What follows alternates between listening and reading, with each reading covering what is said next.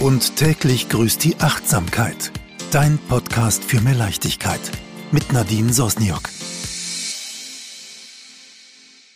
Hallo und herzlich willkommen zu meinem Newsletter, den ich immer einspreche. Heute habe ich achtsame Impulse von mir für dich. Nummer eins: Willst du Recht haben oder glücklich sein? Ich mag diesen Spruch aus der GfK, aus der gewaltfreien Kommunikation von Marshall Rosenberg. Lass ihn wirken. Er tut so gut. Bist du wieder einmal in dieser Situation? Dann höre achtsam in dich hinein. Musst du wieder auf dein Recht pochen? Warum ist es so wichtig, dass du Recht bekommst? Kleine Hilfestellung? Atme tief ein und aus. Oder trinke in Ruhe ein Glas Wasser aus. Hinterfrage dich erneut. Willst du Recht haben oder glücklich sein? Ich bin gespannt, wie du dich entscheidest. Nummer zwei, verknüpfe deine Träume mit Emotionen. Setze die Kopfhörer auf und schalte Musik ein. Schließe die Augen und beginne zu träumen. Was sind deine Wünsche? Wo siehst du dich? Was gefällt dir? Wer bist du? Wo fühlst du dich wohl? Nimm dir danach einen Zettel und einen Stift und schreibe. Höre nicht auf zu schreiben, deine Träume zu formulieren. Lese in Ruhe durch und schau es dir immer wieder an. Die Kraft der Veränderung ist überwältigend. Was kannst du angehen? Beginne jetzt. Step by step. Oh baby. Nummer drei. Mein Leben, meine Entscheidung, mein Tempo. Keiner kann mir meinen Weg abnehmen. Ich bin so, wie ich bin und wenn ich etwas verändere, entscheide ich es, wann ich dafür bereit bin. Das kannst du dir immer wieder laut sagen. Nummer vier ist ein kleiner Reminder aus einem meiner vorherigen Newsletter. Hast du die Gehmeditation von Laura Marlina Seiler schon ausprobiert? Nein? Dann ist das hier ein kleiner Aufruf für dich. Kopfhörer auf und ab in den Park. Sie beginnt ab Minute 4,40. Klick einfach hier rauf. Diese ausgewählte Meditation ist zum Thema Selbstliebe. Viel Spaß. Und nein, du machst dich nicht zum Horst. Und wenn einer komisch guckt, dann lass ihn gucken. Du hast doch eh die Augen zu. Nummer 5.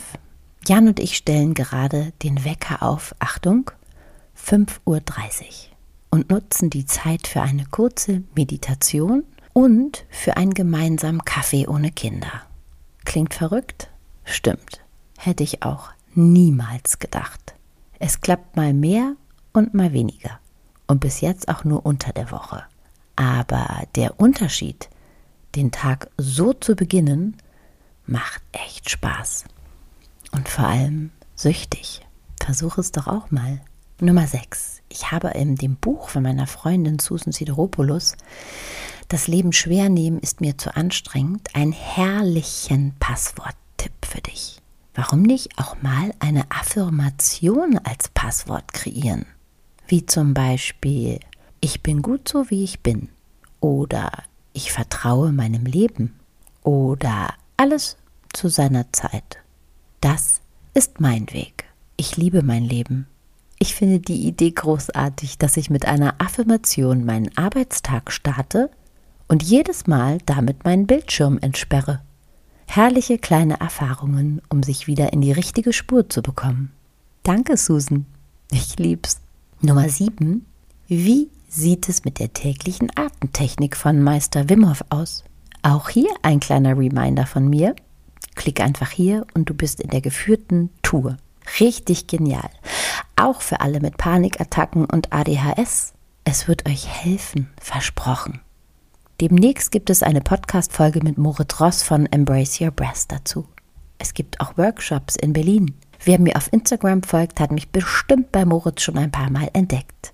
Ich beschreibe den Zustand immer als plötzlich drückt jemand den Reset-Knopf.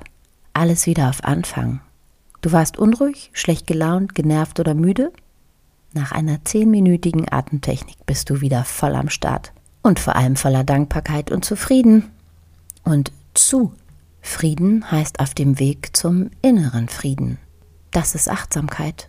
Bewusst um sich kümmern, achtsam zu sich sein und damit Frieden im Außen schaffen. Versuche es. Du weißt, es hat funktioniert, wenn dir plötzlich jemand ein Lächeln schenkt. Und zu guter Letzt heute die Nummer 8, die digitale Enthaltsamkeit. Mein neues Lieblingswort. Was hältst du von einer Handybox in der Küche? Ich wünsche mir, und das schlage ich heute mal vor, dass in der Familie für eine mindestens halbe Stunde mal die Handys gleichzeitig zur Seite gelegt werden und am liebsten mit Flugmodus. Wer da bereits Erfahrungen mitgemacht hat, kann sich gerne bei mir melden. Aber jetzt sollten wir uns die Handy-Detox-Time gönnen, denn ansonsten wird es mit der Kommunikation immer stressiger. Mal sehen, was passiert. Ich halte euch auf dem Laufenden auf eine wunderschöne und achtsame Woche. Fühl dich fest umarmt. Deine Nadine. Und täglich grüßt die Achtsamkeit.